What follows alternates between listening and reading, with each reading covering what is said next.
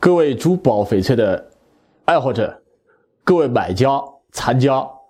呃商家，大家好！今天来到了这个珠宝故事会，呃，感觉到很高兴，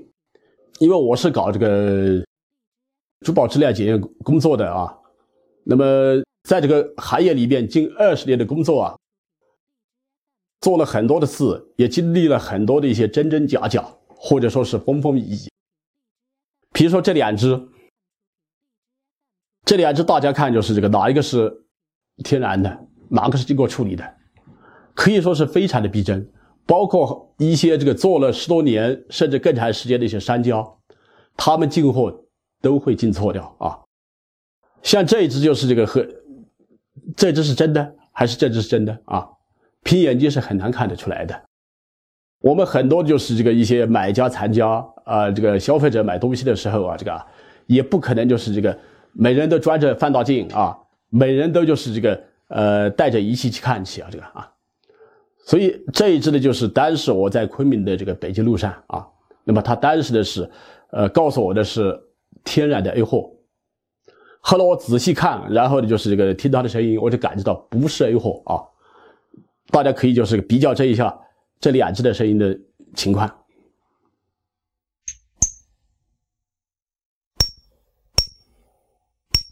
好，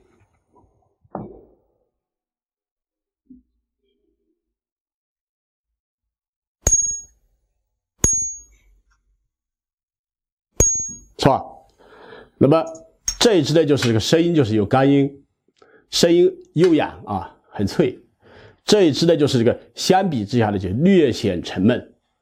所以当时呢，我就呃起的就是他有证书的两个，就是这个类似的就是这座手镯，我来听他的声音啊。那么这一支他说是还来不及做，实际上也是呃是一批的货啊，这个啊，最后听声音我断定他他就是个呃就说经过处理的。后来找来一个就是这个十倍放大镜，我仔细观察啊，这个啊，尤其在它的内腔啊啊是经过。就说是酸硫酸腐蚀的啊，那么最后的，他以很低的成本，就说是我把它买过来，目的呢也是作为一个就是这个标本，那么提醒就是这个学生或者是我们的这个呃翡翠爱好者，包括藏家和这个买家啊，在进货的时候，在购买就是这个翡翠的时候，那么一定要要去就是这个正规的店。